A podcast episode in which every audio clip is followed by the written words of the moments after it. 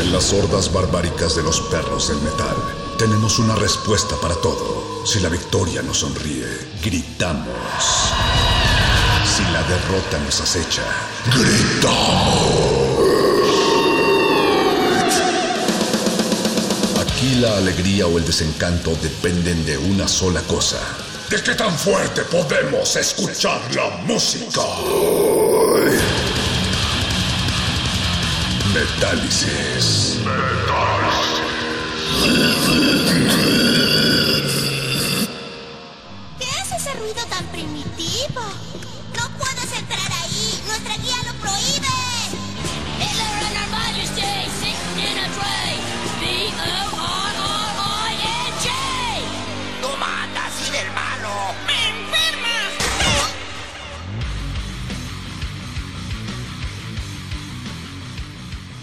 La represión a jóvenes e inconformes se volvió cosa de todos los días. Ante este contexto, que difícilmente se advertía en la superficie, tenían que aparecer vías que expresaran la profunda insatisfacción ante esa atmósfera anímica cada vez más contaminada, que encontraran nuevos mitos de convergencia, o en el caso de los jóvenes, que descargasen la energía acumulada y que representaran nuevas señas de identidad. La contracultura cumpliría esas funciones de una manera relativamente sencilla y natural, ya que por supuesto se trata de manifestaciones culturales que en su esencia rechazan, trascienden, se oponen o se marginan de la cultura dominante, del sistema. Este es un pequeño fragmento de la contracultura en México de José Agustín, porque esta noche vamos a hablar precisamente de contraculturas en momentos en los que más nos hacen falta, momentos pandémicos, momentos de reflexión, momentos revolucionarios, momentos de cambio, pero sobre todo momentos de cuestionarnos a nosotros mismos y cuestionar al sistema. Esta noche en Punk contra Metal, aquí en Metálisis, probablemente descubramos que estos dos tengan más en común de lo que ustedes creen. Y para eso vamos a platicar con Berenice Camacho, conductora de primer movimiento de manifiesto en resistencia modulada, licenciada en ciencias políticas por la Facultad de Ciencias Políticas y Sociales y especialista en cumbia, salvaje pop y sobre todo punk. Vamos a escuchar Nazi Punks Fuck Off de Napalm Dead. Es un cover de los Dead Kennedys, nada más para que vean más o menos por dónde va la emisión de esta noche aquí en Metálisis Contracultural.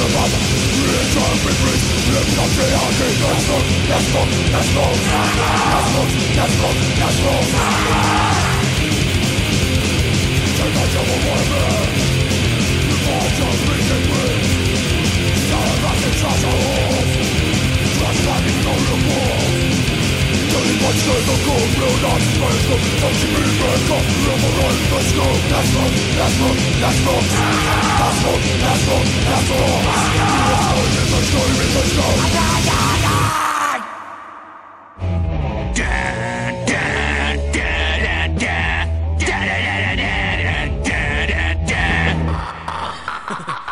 Metálisis.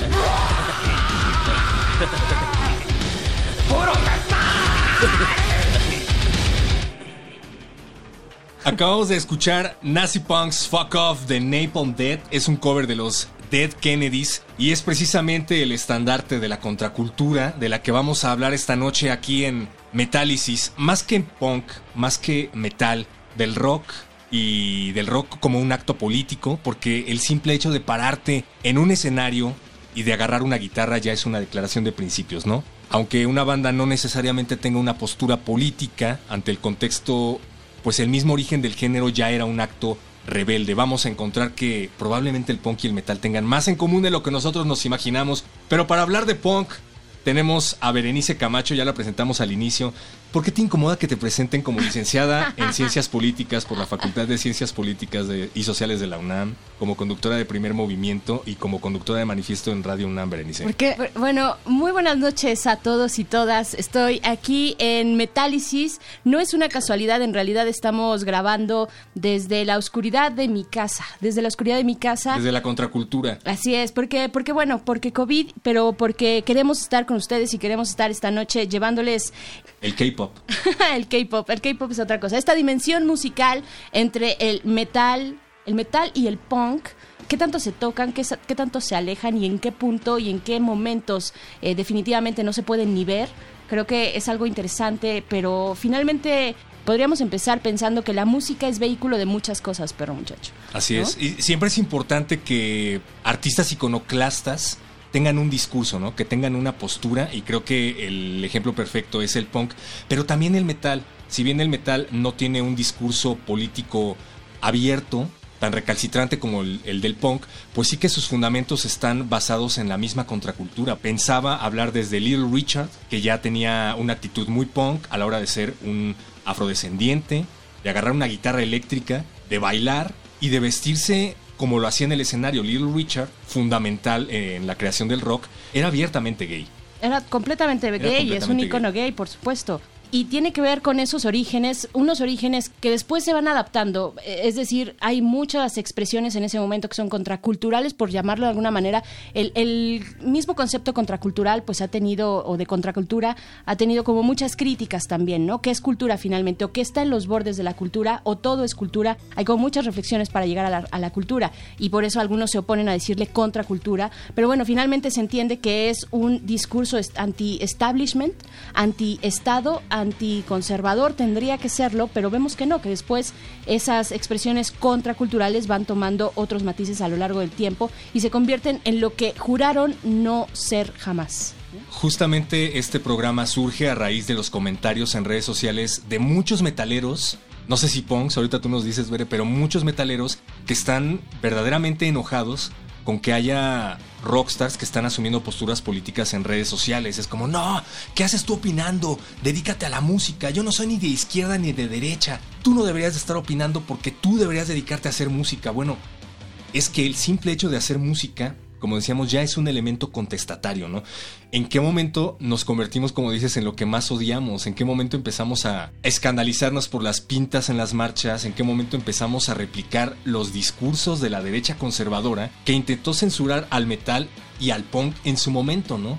En muchos momentos, no sé lo que ha pasado porque es una ola que nos invade además en estos precisos momentos en este planeta Tierra, hablando de racismo, por ejemplo, de las expresiones antirracistas y que tienen un gran apoyo en los Estados Unidos y en nuestro país también, tal vez de, de maneras muy diversas, con expresiones muy, muy diversas, pero finalmente también nos lleva, perro muchacho, a pensar en lo políticamente correcto actualmente. Creo que aquellos que se quejan de, de ser políticamente correcto en este momento es, son generalmente o en su mayoría personas conservadoras, precisamente que quieren seguir haciendo, por ejemplo, comedia antihomosexual u homofóbica, ¿no? Lesbofóbica también, en fin, con todos estos matices. Y creo que, o sea, yo consideraría que eso políticamente correcto es lo que ha venido siendo siempre. Es lo que ha venido siendo siempre, es lo que representa Donald Trump, pero oh sorpresa, nos encontramos con bandas de metal y con bandas de punk que en estos momentos están no solamente reconsiderando, sino están haciendo propio el discurso, un discurso tan xenófobo, podría decir, como el de Donald Trump, ¿no? Exactamente, lo políticamente correcto tiene que ver con el statu quo y el statu quo mundial actualmente es misógino, es homofóbico, no te vayas tan lejos. El caso de Donald Trump agarrando la Biblia en frente de una iglesia anglicana. O sea, eso manda un mensaje fascista horroroso y hay metaleros que están a favor de estos discursos. Entonces, está muy raro porque todas estas actitudes que tienen que ver con la irreverencia, con la contracultura y con la ambigüedad sexual se convirtieron en momentos fundamentales que definieron a ambos géneros, ¿no?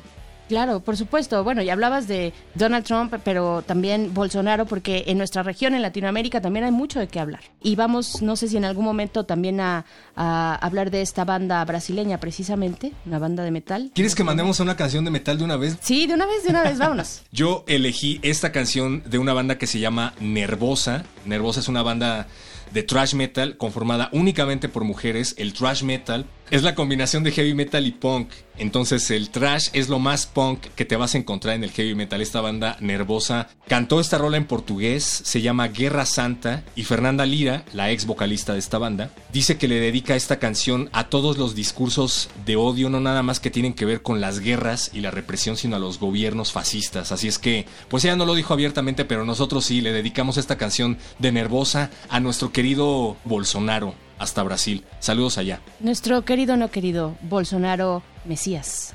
Guerra Santa de Nervosa aquí en Metálisis contra Punk.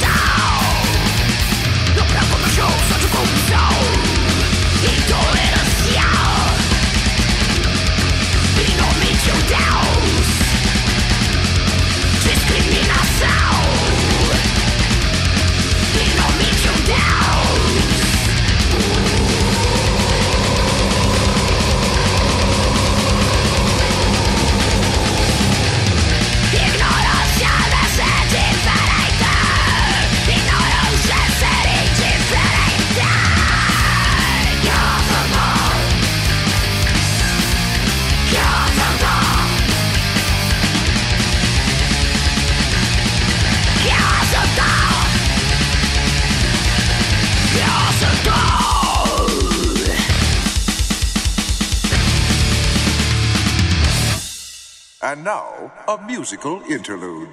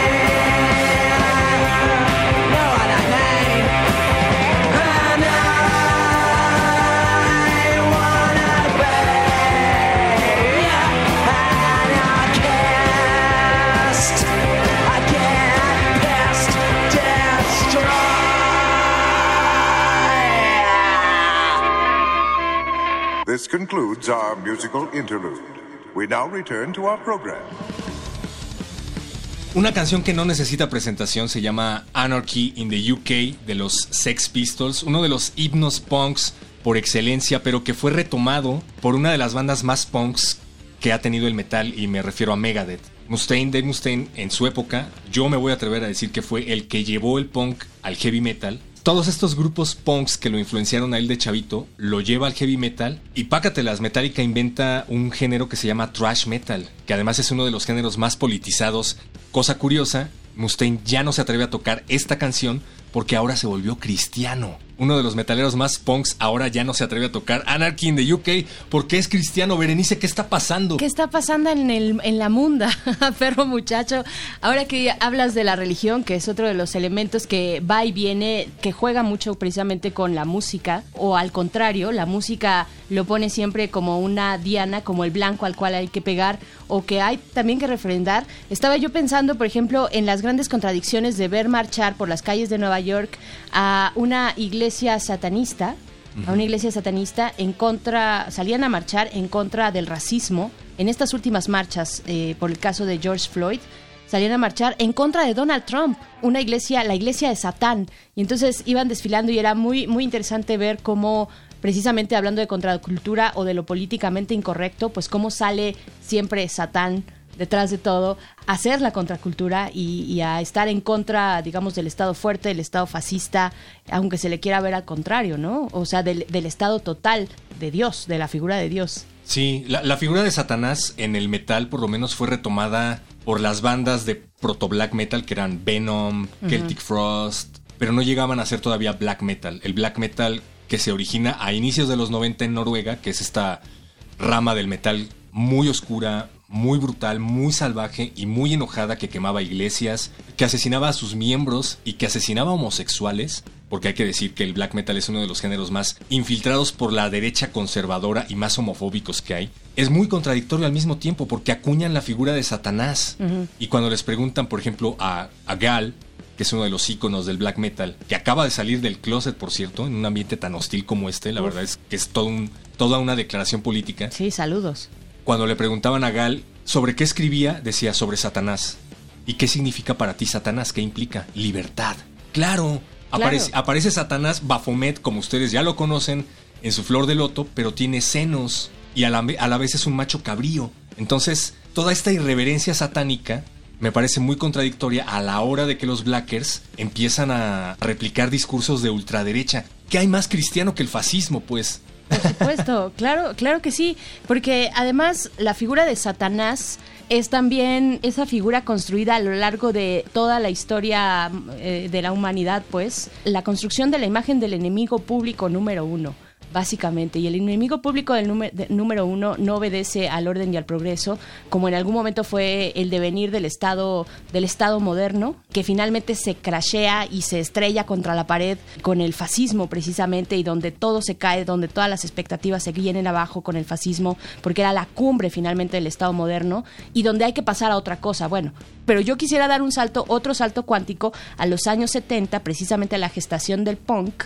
mediados de los años 70, donde hay toda una crisis, no en Alemania, sino en Inglaterra, precisamente en Londres y en varias otras ciudades de Inglaterra donde surge el punk. No solamente ahí, el punk se debate en una mezcla muy rica, creo, en un, en un tete a tete entre los punks de Londres y los de Nueva York, ¿no? Los de Queens, por ejemplo, como, como de Ramones. Pero yo quisiera hablar de Sex Pistols, porque acabamos de escuchar Anarchy, Anarchy in the UK, pero hablando de la contracultura, de golpear al Estado y del punk, primero, para hablar del punk tenemos que hablar de, Sex Pistols y hablar también de lo que estaba ocurriendo en esos momentos, un, momento de crisis, de crisis económica, de un surgimiento muy interesante sindicalista de los obreros en, Inglaterra y pocos años después, es decir, a principios de los 80, cuando llega una figura tan fuerte, tan de amor y odio con el punk como lo es la primera ministro mmm, o la primera ministra, porque lo voy a decir así, Margaret Thatcher, ¿no? De la que se burlaba Iron Maiden en sus inicios, por cierto. ¿Quién no se burló? ¿Quién no tuvo esa relación amor y odio? Porque algunos de los integrantes de Sex Pistols, alguno por ahí decía, en algún momento también tenían una admiración muy, o sea, es, es, como una figura imantada, como rodeada de una atracción interesante, de amor y odio justo la que genera Margaret Thatcher en el punk londinense. Claro, porque la inconformidad juvenil, la contracultura juvenil, no necesariamente siempre tiene que volcar a la izquierda. Muchas veces el desgaste, el hartazgo, se vuelca hacia la derecha y es muy fácil para muchos grupos fascistas empezar a cooptar a jóvenes en estos eh, submundos, ¿no? Le ha pasado al black metal, le ha pasado al punk, pero yo incluso me iría más atrás. Vamos a escuchar a, Sid Vicious, pero, pero antes me gustaría ponerlo sobre la mesa. Me iría todavía más atrás, porque a mí me parece que no hay nada más punk que haber sido hippie en los 60.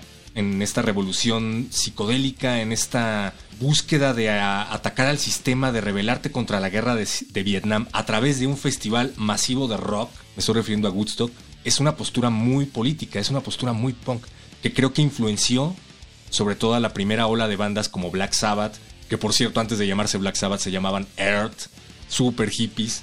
Totalmente hippies. ¿Cuántas bandas hippies no se llamaron así? Led Zeppelin, por ejemplo, pues yo sé que no es abiertamente heavy metal, pero tiene mucho esta influencia hippie, esta influencia una vez más como del frontman que juega con la sexualidad y que no tiene nada que ver con la siguiente ola de metaleros que estaban tan enojados como los punks en los 80, ¿no? Porque ya se habían ilegalizado los psicodélicos y ahora no les quedaba más que las drogas de los obreros, el alcohol, la heroína, que son muy destructivas. Y a eso le agregas el contexto social, pues tienes una bomba, ¿no? Yo creo que va por ahí. Perdieron mucho, perdieron mucho en cuanto a la identidad sexual los metaleros al estar tan enojados y al finalmente rechazar todas estas figuras feminizadas, porque es algo que también toca, se toca desde el machismo y desde la, homofobia, el machismo, eh, la misoginia, eh, renunciar a la posibilidad de un erotismo, como si lo hacen otras vertientes, tanto del, eh, sobre todo el punk me parece bastante, con una demostración física, estética mucho más puntual un performance de su vestuario, un, un travestismo, perro muchacho, un travestismo. Que también existe en el metal.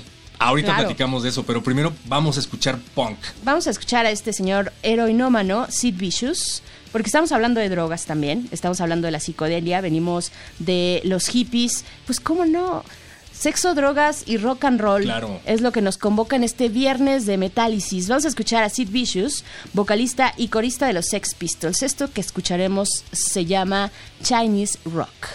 Metálisis no promueve el abuso de ninguna sustancia.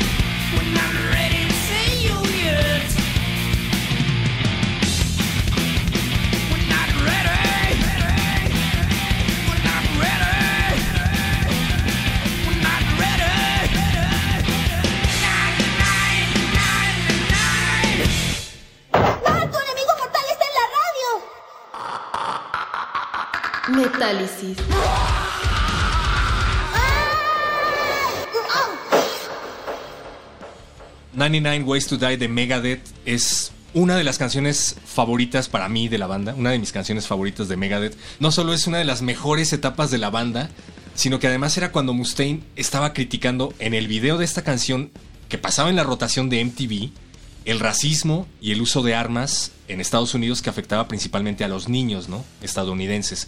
Y la letra, bueno, pues es todo un poeta urbano de la contracultura. Mustaine, te extrañamos. ¿Qué es lo que te pasó? Estábamos platicando de metal, punk y contracultura con la señora Berenjena. Estábamos hablando acerca de la ambigüedad sexual y, por qué no decirlo, el look queer el look de los chavos que iban a ver a los ex Pistols en Inglaterra en ese momento son personas que puedes poner en la marcha LGBTTI y pasan completamente inadvertidas, ¿no? Por supuesto. Lo cual está bien, es la idea. Sí, tú dices queer, yo, yo pienso en travestismo, precisamente el travestismo que no necesariamente tiene que ver con tu preferencia sexual, y ahí están las drag queens, ¿no? Por ejemplo, el hecho de que un hombre se travista, se vista de mujer de esta forma exagerada, eh, finalmente es un mensaje, no tiene que ver con una homosexualidad porque no está presente necesariamente, sino que trasciende, trasciende y, y va un poco más en el sentido de tu propia identidad sexual y no sexual en general y cómo te presentas ante el mundo. Entonces creo que sí, que podríamos rescatar mucho de tanto del metal como del punk cuando se habla de la estética, de lo visual, de lo contracultural en ese sentido, de poder ponerse esas botas con estoperoles y con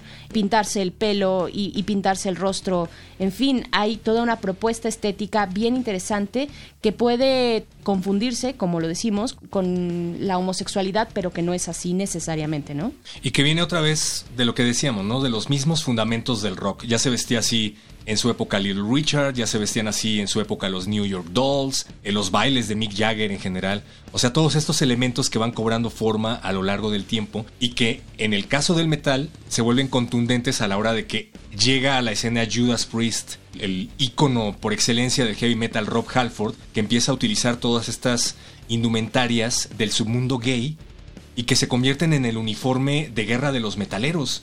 En el momento en el que te pusiste unas botas a la Rob Halford, en el momento en el que te pusiste cuero, spikes o cualquier cosa metalera a la Rob Halford, ya te estás vistiendo como gay. ¿Y qué le pasó también al punk? En algunos sentidos, no, no todo, yo quiero salir a defenderlo y decir, tampoco les importa tanto, porque finalmente, pues es una propuesta muy, muy low-fi, muy de bajo presupuesto, muy do it yourself, muy yo voy a poner los parches, los parches de mi identidad en mi chamarra, en mi chamarra de, de mezclilla y en mis pantalones, ¿no? Que de hecho yo traigo mis zapatos muy a la escocesa con Ah, este tipo, ajá, con este tipo de telas a cuadros, ¿no? Que se usaban en los pantalones parchados, este estilo desalineado, ¿no? Del punk. Y que hay que decir que todo esto tenía que ver también con la situación política. Mucha de esta ropa que venía parchada era reciclaje de lo que habían despojado de la Segunda Guerra Mundial.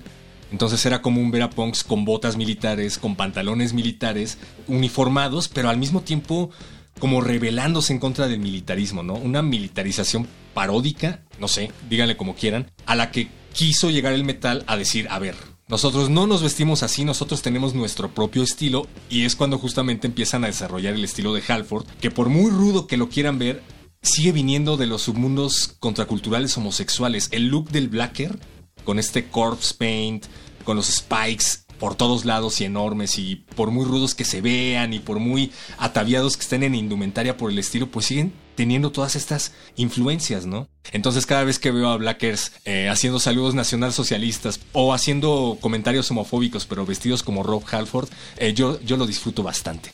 Hay quienes opinan que no les interesa la ideología política ni la postura de ninguna banda y que ellos únicamente disfrutan la música. Pues tampoco se trata de decir, es que tú, si eres punk eres metalero, te tienes que ver así, o tienes que pensar de tal o cual forma, o tienes que tocar así y hablar de... No, no se trata de eso.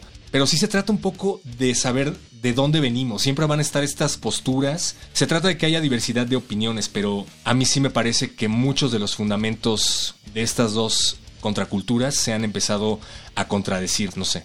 Bueno, porque finalmente se trata de, de un avanzar, de un avanzar en la historia y no te puedes quedar, no te puedes quedar en ese mismo espacio donde vestirte de cierta manera significaba algo. Por ejemplo, estás hablando de los punks que reutilizan, reintegran, hacen una especie de do it yourself y una especie de, de reciclaje con la moda militar, pero que le dan un significado distinto. La moda militar no se queda ahí nada más, no se queda en el fascismo, no se queda en la guerra de Vietnam, se le da un uso distinto. Es una manera, me parece súper transgresora de decir, a ver, Estado, Estado moderno, Estado-nación, te quito esos símbolos, me los apropio y los utilizo y les doy un matiz completamente distinto al que tú le diste. Y entonces es como una contra, justo, es una contracultura, es como una guerra de guerrillas. Exacto, el glam metal, por ejemplo, que estaba de moda en los 80, que estaba en la televisora por excelencia, que en ese momento era MTV. O sea, si te ibas a la fonda de la esquina, era muy probable que hubiera una pantalla en donde estuvieran poniendo MTV con videos de bandas glam. En el momento en el que se viste como travesti en medio de una sociedad que era muy conservadora, también estaba emitiendo un mensaje, ¿no? A través de su, de su estética. Un mensaje muy potente de poder vestirte de esas maneras. Bueno, saltando y haciendo ese salto cuántico. Es mítico el paseo de David Bowie con Iggy Pop en Londres a mediados, si no mal recuerdo, ahorita de los 70 y hacer maravillosas canciones. Pero bueno, finalmente ahí estaba el glam, el glam, el pop en la versión de David Bowie como pocos, o como muy pocos de hecho. Claro, está eh, Freddie Mercury o está también el señor de los anteojos y de los lentes de estrella, Elton John. Pero estaba del otro lado este frontman que también eh, es súper sensual, súper sensual y también agresivo al mismo tiempo, que es un personaje como Iggy Pop. Saludos, Iggy. Tú Ajá. sabes, tú sabes lo que hay aquí. Vamos a escuchar música. Vamos a escuchar algo de punk mexicano, de las primeras bandas de punk mexicano, que no hemos pasado por ahí.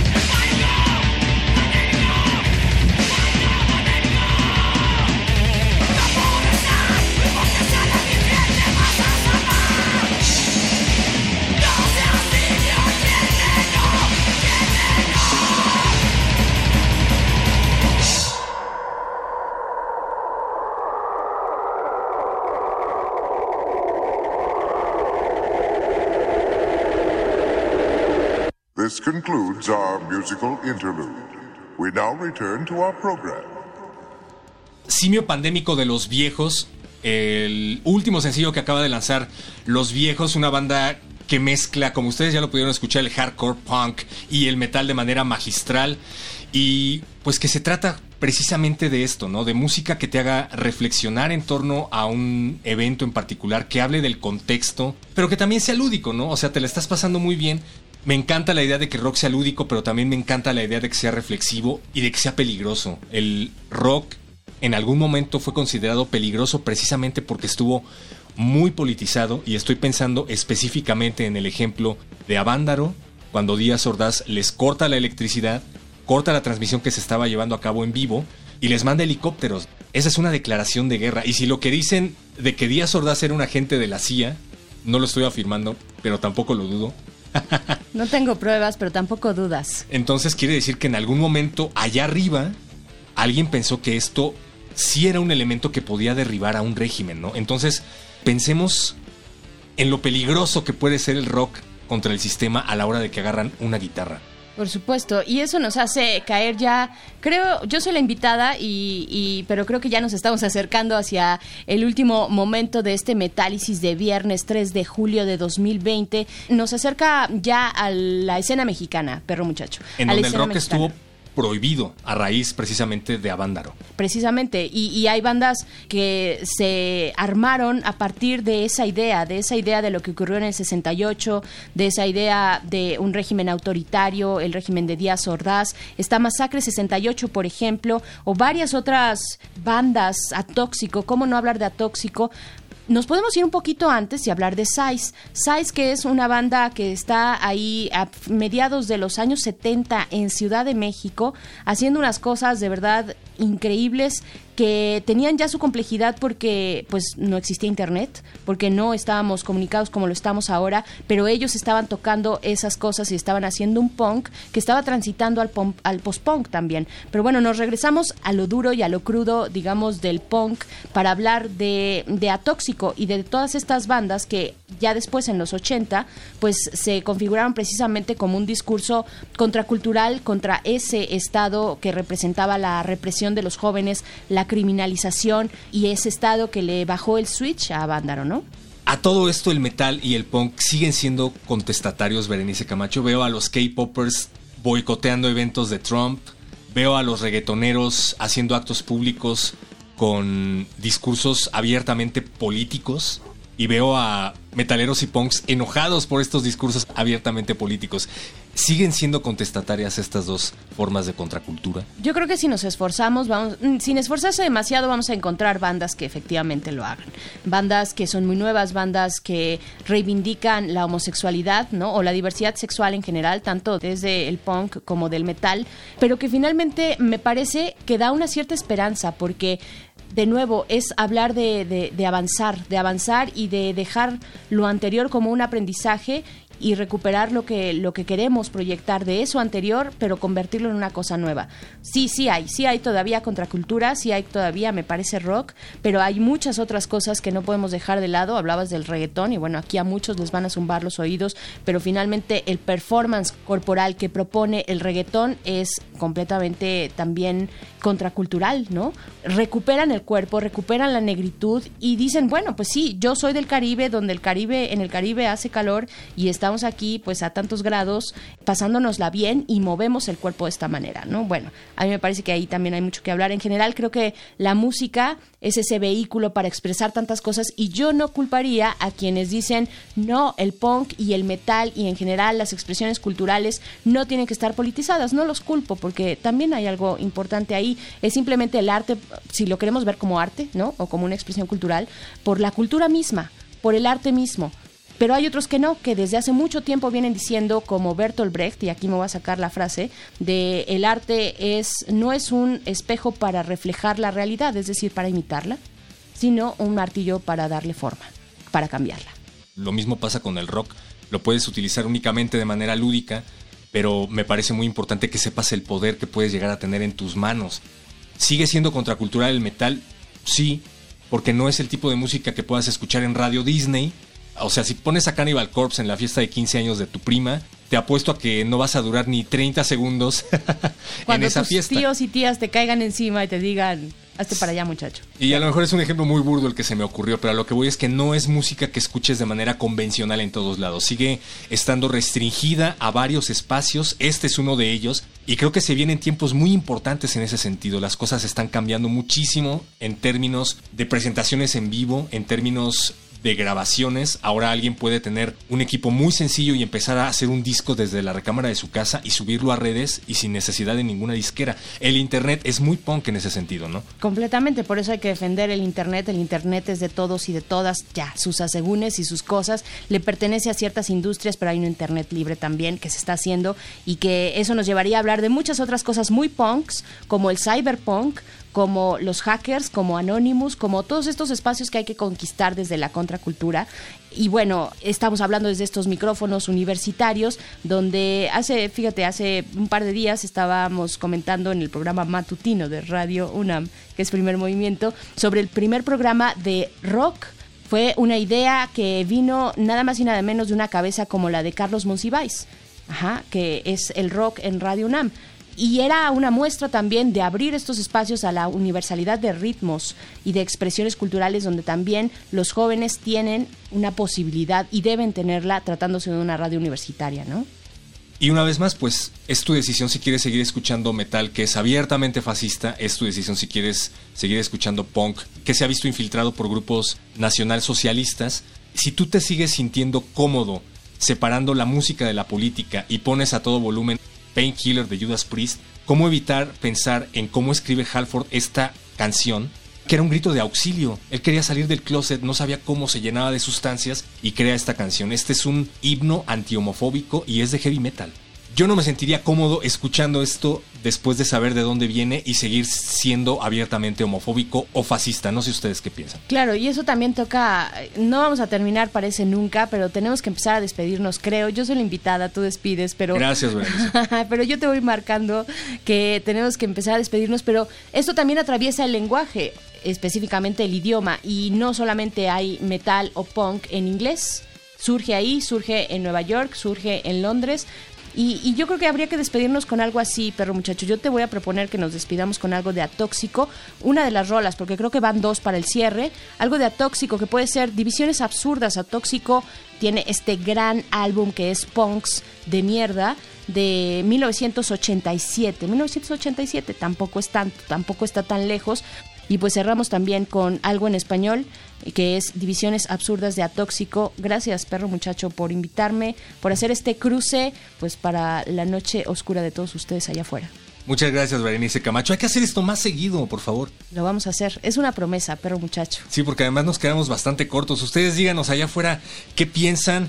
Los vamos a estar leyendo sin duda a través de nuestras redes sociales. Yo únicamente me quiero despedir con con esta declaración política de Timothy Leary. Para los que no sepan, Timothy Leary fue uno de los psiquiatras más reconocidos de Harvard que empezó a experimentar con psicodélicos en la época de los 60 y que fue declarado nada más y nada menos que por Richard Nixon, el líder de la ultraderecha conservadora, como el hombre más peligroso del mundo. Entonces, cuando Richard Nixon te declara el ser humano más peligroso sobre la faz de la Tierra, pues entonces quiere decir que algo estás haciendo bien.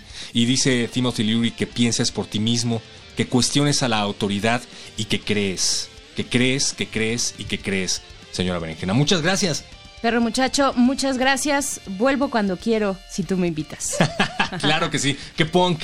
Que punk. Nos vamos con Atóxico entonces, del álbum álbum Punks de mierda 1987 era la Ciudad de México y esto es Divisiones Absurdas. Gracias, perro muchacho. Gracias, señora Berenjena. Y lo que nos quede de tiempo lo vamos a dedicar a Painkiller. Gracias. Buenas noches. Nos vamos de vacaciones en Metálisis, por cierto.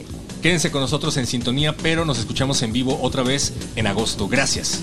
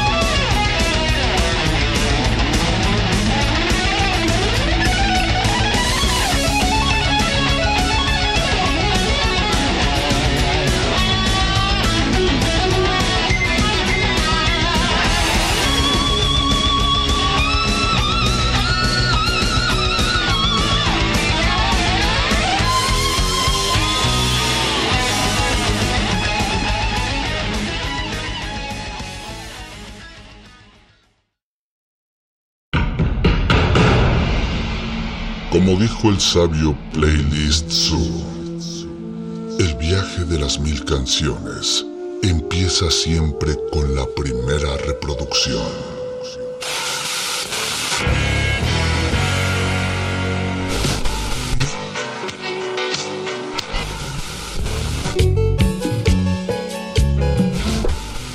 A continuación, un maestro te abrirá la puerta de su lista de reproducción.